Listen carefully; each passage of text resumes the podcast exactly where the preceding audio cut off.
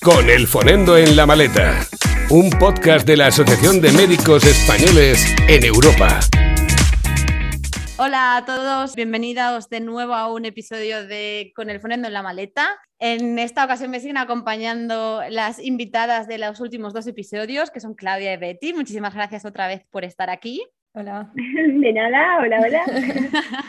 en esta ocasión hablaremos ya sobre la estructura de residencia de sus respectivas, en este caso un poco de cuántos años dura, cómo están estructuradas, cómo son las formaciones y ya más adentrándonos un poco en cada especialidad. No sé, eh, empezamos ahora por Betty, antes habíamos empezado por Claudia. Cuéntanos cuántos años dura y trauma. Vale, a ver, primero hay que explicar lo de los tipos de hospitales eh, para luego poder explicar la residencia. Aquí en Suiza los hospitales los clasifican en A, B y C, básicamente. Los clasifican un poco en función del tamaño, de la capacidad del servicio, de si tienen pues X tipos de, yo qué sé, en dermatología, por ejemplo, para que sea tipo A, tiene que cumplir cinco criterios de siete y es que tenga eh, yo qué sé, pediátrica, neurocirugía, cirugía de la mano, eh, no sé cuántas articulaciones, tal. Entonces, básicamente lo que quiere decir es el tamaño y la capacidad. Los de tipo C muchas veces son clínicas privadas que puedes hacer hasta un año allí de residencia y las cuentan como parte de la especialidad, que es donde estoy yo. De hecho, yo he empezado en una clínica de tipo C. Luego hay los hospitales de tipo B, que serían hospitales pues, no universitarios, que están bien, pero que no son, vamos, no son, no son el Vallebrón, son el hospital pues, de Tarrasa, de Mantesa o de el que tipo sea. Tipo un comarcal, ¿no? Eh, ¿Sería? Exacto, como un comarcal. Y luego hay los de tipo A, que pueden ser universitarios o no. Luego, yo ahí me pierdo un poco, la verdad, pero básicamente son hospitales grandes, tipo Vallebrón o, o La Paz, o etcétera. Entonces, eso, el tipo de hospital depende también del tipo de especialidad. Es decir, un hospital puede ser de tipo A en medicina interna, pero igual es de tipo B en traumatología. Entonces, eso cambia y eso está todo en la web esta que hemos dicho, el SWIF, y tú lo puedes filtrar según la especialidad que te interese. ¿Esto por qué es así? Porque en la mayoría de hospitales te piden un mínimo de años en un hospital de tipo A. Es decir, en traumatología te van a pedir un mínimo de dos años en un hospital de tipo A. Y luego en el hospital de tipo B y C puedes hacer un máximo. En el de tipo C, por ejemplo, puedes hacer un máximo de un año y en el de tipo B puedes hacer un máximo de cuatro años o cinco, no, no sé, creo que cuatro. Básicamente es esto. Entonces yo, por ejemplo, ahora he entrado en una clínica de tipo C, tengo un contrato de un año y en noviembre que viene me voy a ir a un hospital de tipo B y luego tengo que buscar una, una, plaza en un hospital de tipo A porque estoy obligada para tener la especialidad, ¿vale? Esto a modo de resumen, no sé si me he explicado, pero Te explicado no sé si quieres añadir algo, Claudia, no sé si me he dejado...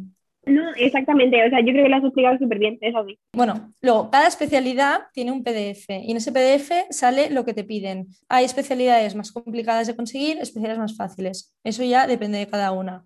Trauma es una especialidad difícil de conseguir, porque son seis años de residencia, tienes un logbook, que esto te lo piden en todas las cirugías, que te dicen, tienes que tener X cirugías como asistente de cirugía, X cirugías como primer cirujano, y en las quirúrgicas en Suiza se opera menos que en España o en Francia, por ejemplo. O sea, cuesta un poco más que te dejen operar. Y tú hasta que no tienes este logbook no puedes ser especialista. Luego, aparte, te piden cuatro exámenes en traumatología, o sea, te piden el examen final de la especialidad y aparte tres exámenes. Uno de base de cirugía se llama, que es tipo MIR, pero de las especialidades más quirúrgicas, tipo gine, digestivo y esto, que yo lo hice este año y me ayudó un montón, la verdad, haber hecho el MIR. Uno de anatomía, que es con cadáver, y luego te piden uno de pediatría y tumores. O sea, te piden un montón de exámenes y luego también te piden varios cursos obligatorios también. Entonces, bueno, es una especialidad que tienes que tener como mucho en mente todo lo que te piden porque hay muchísimas cosas y luego hay gente que se encuentra con que no ha hecho el examen de cirugía y sin ese examen no puedes hacer los siguientes. Bueno, hay que tener como muy claro ir haciéndolo todo. Yo, por ejemplo, este año ya voy a hacer un, dos, tres, cuatro cursos, creo. He hecho el examen de cirugía que me permite a la vez hacer ya el de tumores y pediatría entonces, como que hay que tenerlo muy claro porque traumatología en este caso es una especialidad de las más complicadas, diría, por lo que me han dicho, y caras porque estos cursos y exámenes se pagan. y bueno, hay que tenerlo en mente. Que no pasa nada porque con el sueldo que tenemos lo podemos pagar, pero que el examen de anatomía cuesta 2.000 euros, un curso que acabo de hacer también y el hospital no siempre te lo paga todo. Entonces, bueno, básicamente no es para obviar, pero bueno, que, hay que tener muy en mente el PDF con tu especialidad, básicamente. Y este PDF es igual para todos los cantones, o sea, es para Suiza. Sí. Es para Suiza. En todas las especialidades vas a tener un examen final, eso seguro. Entonces, luego hay, en otras quirúrgicas te pedirán solo el examen de base de cirugía y el último, en, bueno, en cada especialidad esto cambia. Vale, y toda esta información está ya en el logbook Exacto. que nos has dicho, en el PDF. Yo tengo todo tengo el PDF en el ordenador y voy mirando todo, entonces sé que hay un curso que lo hacen cada tres años, pues ya tengo apuntado que ese curso lo harán en 2023. Sé que hay un curso de radioprotección que hay 16 plazas al año para la parte francesa, pues me he apuntado ya con ocho meses de antelación, como que tienes que mirarlo y es, o sea, es tu responsabilidad de mirar todo lo que te piden y de hacerlo, porque es tu especialidad y hay mucha gente que se pierde por el camino. Por eso también creo que es muy importante que a la que coges una especialidad vayas a por ella, porque si empiezas a cambiar 200 veces especialidades que no, no acabas nunca porque es que te piden muchas cosas. Mm. Y bueno, tú con el PDF a muerte y todo lo que puedes hacer antes, mejor. Eh, ese es el resumen. Y luego, en general, también en la mayoría te piden que hagas alguna publicación. En la mayoría de especialidades, por lo que he visto, que seas el primer autor o el último de una publicación. Y Claudia, en tu caso, en tu especialidad, ¿cómo es? Claro, tú también tienes un PDF, entiendo. Exacto, sí. Nosotros, digamos, la parte de anestesia son cinco años. Son, eh, digamos, tres años y medio en anestesia pura y dura, medio año, seis meses de cuidados intensivos y luego tienes un año de formación de anestesia también, pero en un hospital categoría A, o sea, en un hospital universitario, que ahí es donde en, mi caso, en el caso, digamos, de los que estamos en la parte italiana, nos tenemos que mover a la parte francesa o alemana porque el cantón es tan pequeñito que no tiene hospitales a universitarios, por lo menos hasta ahora. Entonces tienes que contar con que te vas a tener que mover y que vas a tener que aprender otro idioma. Pero bueno, está bien, está bien. Luego tiene los exámenes, el examen final de la especialidad y un examen que haces después, me parece, del primer año y medio, una cosa así. Y igual, un examen general, enfocado a la anestesia, pero es más general. Y luego el último examen es, digamos, ya el examen para finalizar la especialidad, donde te dan el título, que ese también es un examen bastante, por lo que dicen, bastante difícil. Ya es de especialista, ya es para terminar. Y tienes efectivamente que hacer muchos cursos porque también les encantan las formaciones, entonces tienes que hacer el ATLS, que es el, ah, digamos, la parte, Claro, que es el de trauma, luego hay un ACLS, que sería el de cardio, tienes que hacer un curso pre-urgencias, que es el que permite al anestesista salir en ambulancia, porque aquí el anestesista sale con la ambulancia a recoger a los pacientes y tienes que hacer un curso pre-urgencias, que es un curso de una semana, o sea, no es, ya no son tres o cuatro días, es una semana. Entonces, así un poco, lo que a mí me llamó la atención, por ejemplo, de la parte de anestesia, es que es diferente respecto a España en el sentido de que aquí no te piden, por ejemplo, que tú hayas hecho un tiempo en urgencias, ¿sabes? Que tengas, digamos, unos seis meses de urgencias, que me parece como así como muy básico, ¿sabes? Como, es, no sé, y no, no hace falta, no, no te lo piden. Aunque desde mi punto de vista no está nada mal hacerlo, es, es, más, tú puedes hacer una formación aparte, aunque no te cuente para tu especialidad, porque tú te encuentres más seguro, que de hecho es lo que yo estoy haciendo. Porque el empezar anestesia y decir, vale, a hacerme un curso de preurgencias, a recoger a pacientes antes de llevarlos a urgencias, pero no sé cómo funciona una urgencia, me suena raro. Entonces, ya ahí pues puedes ampliar que cuanto más trabajes ellos están encantados en el mm. sentido de que oportunidad hay. Así que es un poco así. O sea que el logbook este es como una estructura, o sea, esto también lo tenemos en Alemania, es una estructura que la que hay que seguir, donde hay que completarlo todo y hasta que no se tiene todo lo que pone ahí no te puedes presentar al examen final. Exacto, exacto. Luego tenemos una cosa que se llama logbook electrónico, que tú pides un acceso y entonces es como tu número de identificación, por decirlo así, entras y allí es donde subes pues, todos los cursos que sigue haciendo, los exámenes aprobados, en el caso de las quirúrgicas, pues las cirugías que vas haciendo, y lo tienes todo allí electrónico de forma pues como informatizada que entiendo que luego es como más fácil para ellos para como convalidar o asegurarse de que has hecho todo. Entonces esto lo pides al empezar y así ya puedes ir subiendo todo, sobre todo por las cirugías porque si no te pierdes y entonces lo vas subiendo. Pues Mm. mira, eso está muy bien porque yo, por ejemplo, sigo con el papel. Están en proceso de hacerlo electrónico, pero claro, en el caso de radiología es mucho más fácil, ¿no? Que se apunta la cantidad de tags, Mm. de radiografías, de ecos y de resos, Claro, pero claro. Y lo que iba a preguntaros un poco es, entonces no solo tenéis números de operaciones o números de epidurales, sino eh, también tenéis también, por ejemplo, se desarrolla en las urgencias o cosas No. así, o son solo números. Es todo objetivo, no hay nada abstracto. aquí. No hay ninguna competencia. este- no, Número. no, no, Vale. no, no. Tienes X cursos, X exámenes, X cirugías.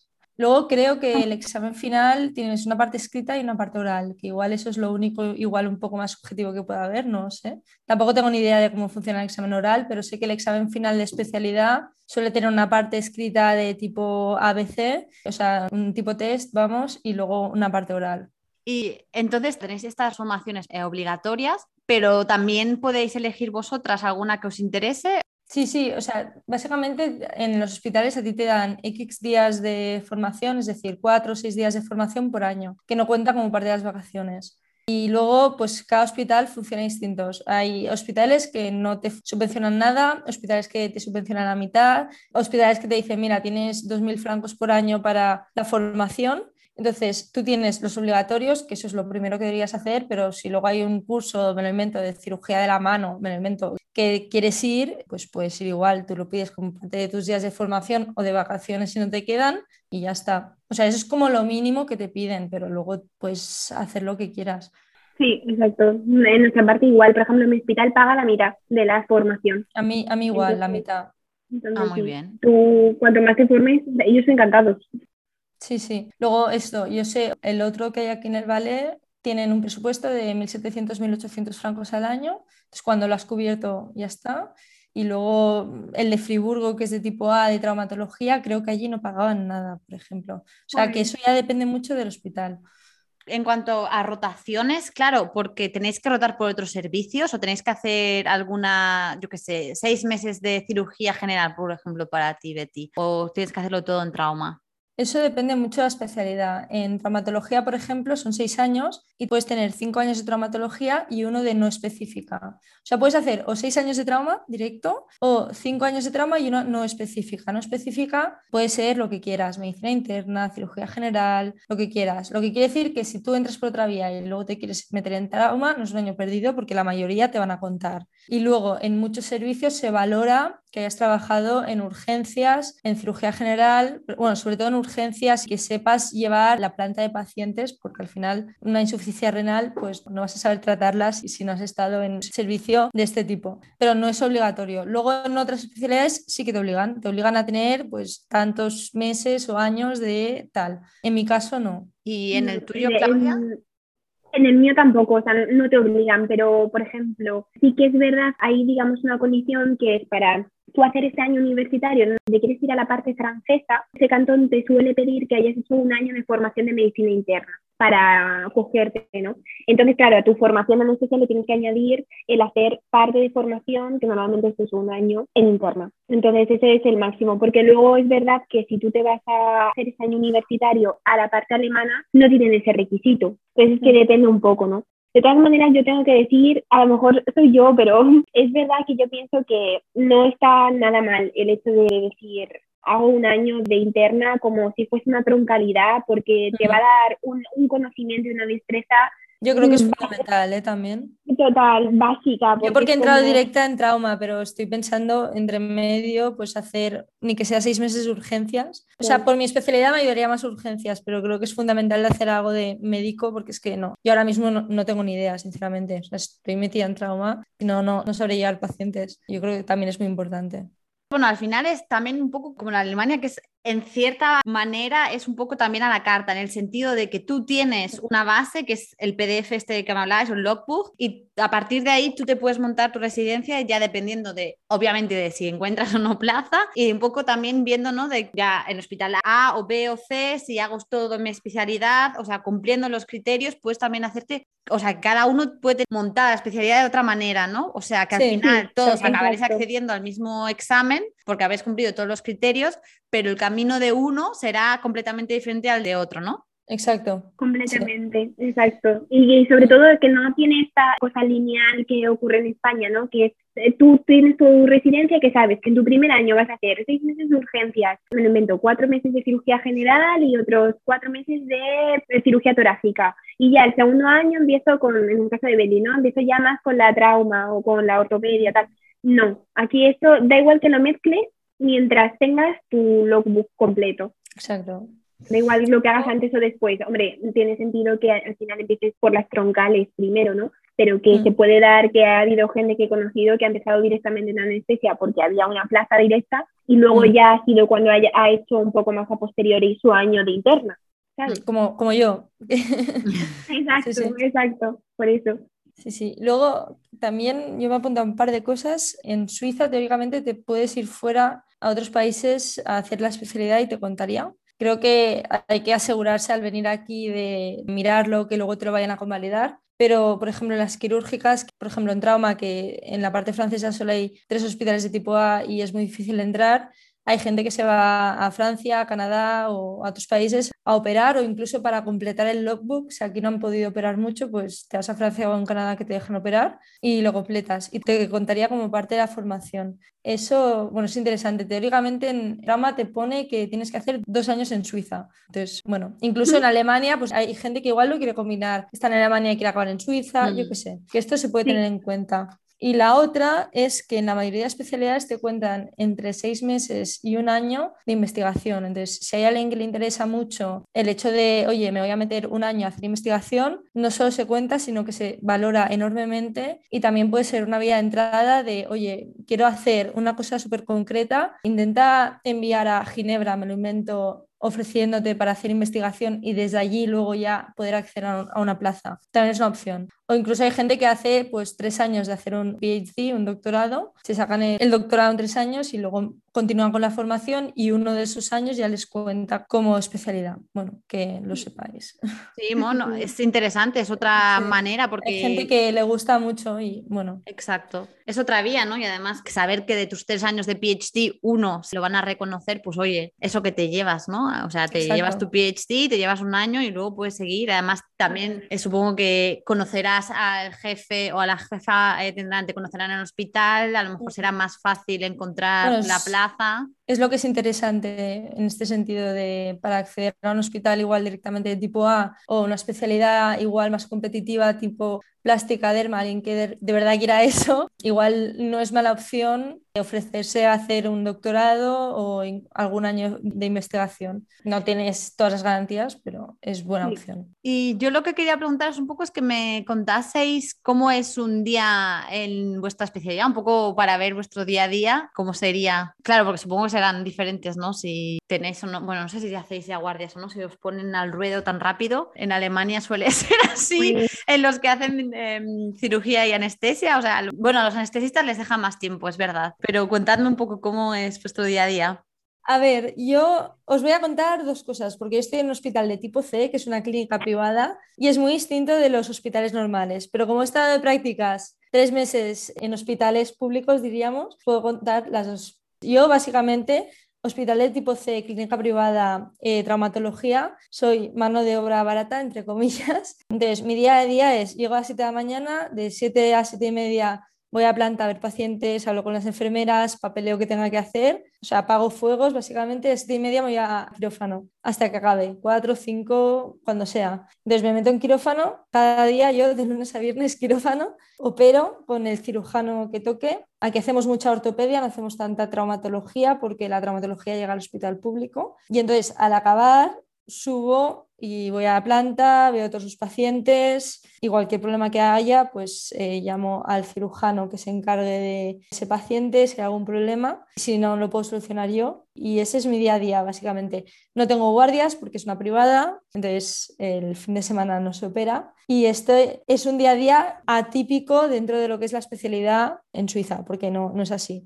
Y yo lo sé, pero bueno, estoy disfrutando de mi tranquilidad este año. En un hospital público normal, que es lo que os vais a encontrar la mayoría, los residentes de primer año ya tienen guardias. Depende un poco del hospital. Por ejemplo, en el del ballet, el público del ballet, tienen guardias de fin de semana enteras cada seis semanas. Se hacen viernes, sábado, domingo de guardias en hospital. Las condiciones de trabajo no son para nada mucho mejores que en España. en ese sentido, no vengáis esperando que las condiciones son súper buenas. El sueldo es mucho más bueno, pero yo lo que he visto de condiciones, o sea, no tienen ni cama para dormir directamente aquí.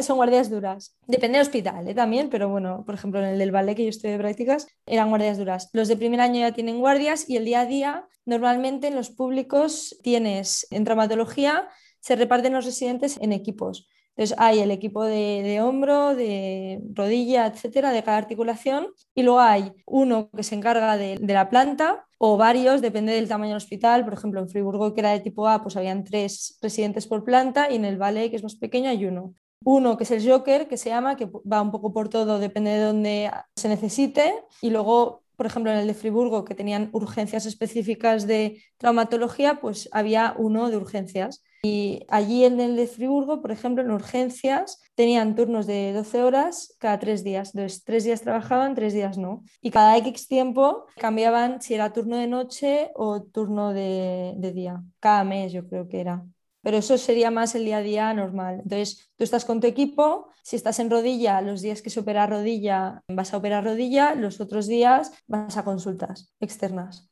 Y Claudia, en tu caso, en tu especialidad, ¿cómo es? Os voy a contar como un poco atípico el día, porque no es el día del residente de anestesia, es el día del residente de cirugía general, porque yo para hacer este paso intermedio, empezar urgencias y luego hacer interna y tal, pues me he metido por aquí, que había un huequito para mí, y entonces ahí estoy en urgencias ahora mismo. Pero he conocido la planta, entonces digamos que el servicio en el caso de cirugía general, ¿no? Se llega más o menos sobre las 7, de las 7, 7 y 20 se coge el pase de guardia con las enfermeras, entonces te dicen un poco lo que ha pasado por la noche, no sé qué. Y de ahí te vas a el pase general con los médicos. Desde ahí se hace un poco una pequeña reunión donde se dice pues cómo han ido los pacientes por la noche y qué se quiere hacer durante el día. A partir de ahí ya se empieza la jornada Normalmente los residentes van a sala, al quirófano y demás, y luego se pasa a la planta y se ve pues que, hace falta quitar, poner el paciente este que le ha pasado, que no sé qué, no sé cuánto, un poco así, ¿no? Realmente al final lo que más tiempo lleva suele ser el tiempo que pasas en quirófano y luego el tiempo, digamos, de la burocracia por el tema que hablamos que aquí en Suiza se le da muchísima mm. importancia los informes de alta y tienen que ir todos perfectamente y entonces lleva bastante tiempo. Eso digamos que es la parte de la planta de cirugía, siempre de cirugía general, de anestesia todavía no lo he conocido. Y luego la parte de urgencias, que es donde yo estoy ahora, yo llego una hora más tarde, llego a las 8, el horario es de 8 a 6, son 10 horas al día, 50 horas a la semana. Entonces se hace desde las duritos, sí es durito. Ah, pues yo, yo encuentro que está bien, ¿eh? En, en traumatología es mucho mucho peor, ¿eh? Mucho peor. Entras a las 7 y los residentes en el hospital yo no, porque yo no cuento, pero en el hospital público salen a las 8. Madre mía, no, no te creo, eh, te creo. Porque las quirúrgicas es peor. Te quedas, exactamente. Bueno, son eh, por contrato son 10 horas. La parte positiva, vamos a decir que te pagan las horas extras, y esto es una cosa que me parece importante porque no en todas partes sucede, y luego o te las dan de vacaciones, y nada, y luego el turno de, de urgencias es de 8 a 6. Entonces, nada, llegas, estás, digamos, las urgencias están divididas en urgencias de cirugía y trauma y luego la parte de medicina, todo el tema ya de cosas clínicas. Y entonces nosotros los residentes que estamos en urgencias, aunque seas de cirugía, te encargas de ver también la parte de trauma, un poco pues está mezclado. Entonces todos los dolores abdominales, todos los traumas, todo eso lo vemos nosotros. Y en base a eso pues hablamos siempre con la persona de referencia que está de guardia, el adjunto, ¿no? Eh, que te dice un poco pues sí, lo ingresamos, no lo ingresamos, un poco así. Los turnos de cirugía general son estos de planta y urgencias y luego hacen eh, las guardias localizadas, que son guardias, piquetos se llama, que realmente es tú estás ahí por si hace falta, pero te puedes ir a tu casa. O sea, estás con el teléfono, estás delocalizada. Si hace falta que vengas para echar una mano porque ha habido una cirugía que se ha complicado, porque hay una cirugía que se va a alargar hasta las 10 de la noche, pues te toca a ti quedarte o te llaman a ti para que vayas. Si no hay nada, tú estás en tu casa y te lo pagan. El hecho de que estés localizado y que estés con el móvil al lado, te lo pagan, aunque no te llamen. Está muy bien. Y ya está. Y luego nos vamos turnando, se hacen, lo del tema de las localizadas, a lo mejor haces una cada dos semanas, más o menos, y luego haces un fin de semana cada, pues a lo mejor cada mes y medio, una cosa así, o sea, haces el fin de. Y luego lo último es que hay un turno, que es el turno de noches, que haces siete noches seguidas, pero luego libras siete días seguidos son la recuperación de haber estado, digamos, las siete noches trabajando. Entonces, en realidad se te junta que tienes cuatro semanas de vacaciones tuyas, pero luego tienes todas las de recuperación que vas acumulando por horas extra, porque has hecho los turnos de noche, etc. etc. O sea que está súper bien. ¿Qué horario es el de por la noche? O sea, ¿cuándo ¿a qué hora empezáis? El de por la noche es de 10. Yo todavía no lo he hecho porque no me dejan hasta que no tenga más experiencia, pero es de 10 a 8. En Friburgo, por ejemplo, en Trauma era de 7 a 7. O sea que depende un poco del hospital. De noche, ¿no? ¿Dices? O sea, sí, exacto. De 7 de la mañana a 7 de la tarde, de 7 de la tarde a 7 de la mañana. Eso pasa también el fin de semana, porque de lunes a viernes haces de 10 a 8, pero el fin de semana haces de 8 a 8. O sea, el mm. sábado y el domingo haces de 8 a 8 y ya luego tienes esa semana para reponerte. Así que no está mal, no está mal. ¿Cuáles son las especialidades difíciles? O sea, yo diría en Suiza es como en España. Es decir, eh, las quirúrgicas, todas las quirúrgicas son difíciles, son más competitivas. Luego dentro de las quirúrgicas, pues cirugía general, traumas son más fáciles, plástica, otorrino, oftalmo. Al final las que tienes buena calidad de vida siempre son un poco más difíciles. Y luego dentro de las médicas tienes un poco más de flexibilidad porque puedes hacer más años de medicina interna que igual te cuentan. Y yo ahí sí que me, me pierdo un poco con pediatría, anestesia, no sé, rayos, las típicas así como un poco más, bueno, a mí me parecen más chulas igual, de médicas, yo me pierdo un poco, no sé si son difíciles o no, pero sí que sé que en general las quirúrgicas son más, o sea, un poco como en España, vamos. Sí, sí, sí. O sea, es verdad que aquí anestesia, por ejemplo, yo no he notado que haya el boom que ha habido en España, porque en España mm. en los dos últimos años se ha puesto de mega moda. O sea, ha sido, además, fue como que fue el año que yo me presenté que yo nunca había escuchado a ningún amigo mío decir yo quiero ser anestesista, nadie y de repente salían de debajo de la mm. piedra, pero ¿qué ha pasado? Mm. Entonces digamos que ese furor no ha llegado aquí en el sentido de que sí, es una especialidad que vas a encontrar muchísimo más de cirugía general a lo mejor o de medicina interna que de anestesia, pero no es esta cosa de decir mm. encima, no. Sobre todo esto, ser flexibles, no, no vengáis con una idea muy fija porque luego nunca se sabe y luego igual haces algo que te gusta todavía más y no lo sabías. Yo personalmente hice una PCR el otro día a una paciente y me morí de asco y dije, bueno, menos mal que estoy haciendo otorrino. Que Exacto. No, pero sobre todo que es una buena vía, pero no es una vía fácil. O sea, no digáis, ay, el MIR, qué difícil, no. O sea, es una vía en la que hay que currar muchísimo más, en la que tienes que currar todos los años. En el MIR es verdad que es un año de mierda, pero una vez entras, hagas la residencia, aquí nunca sabes si vas a sacar la residencia y esto es muy estresante. Hay que venir a currárselo, hay que venir con ganas hay que venir a abrir la mente, a conocer a gente y a ser un poco espabilado, porque vas a tener que pasar delante de todos los suizos. Y, y, hay que venir pues a tope, a, hacerlo todo. Y si tienes ganas, saldrá bien, o sea, sea lo que quieras hacer, pero no vengas aquí con la mentalidad de que es una vía más fácil que el MIR, porque en mi opinión no lo es, sino que es distinta y puede encajar a personalidades distintas, nada más. Completamente. Sí, sí. Y sobre todo, sí que es verdad que aunque sea muy duro, o sea, como todo, porque al final todo esto lleva consigo el dejar tu vida atrás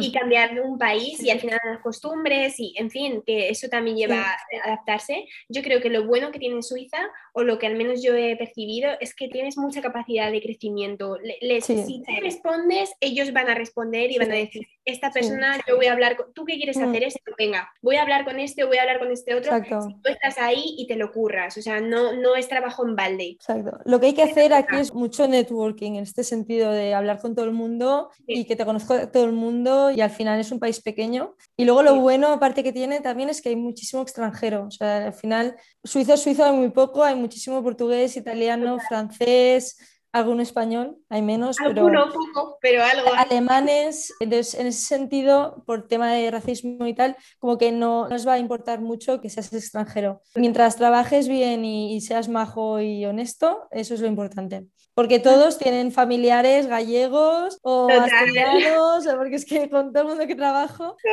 o que hablo me dicen esto. Así que bueno. Yo animar a la gente, sobre todo a decirle que el MIR no es la única opción, que yo pensaba que sin MIR no iba a hacer nada ni iba a ser nadie porque era como venía de la carrera. O sea, mm. realmente me sentí una fracasada cuando en el segundo MIR tampoco me dio prácticamente para nada.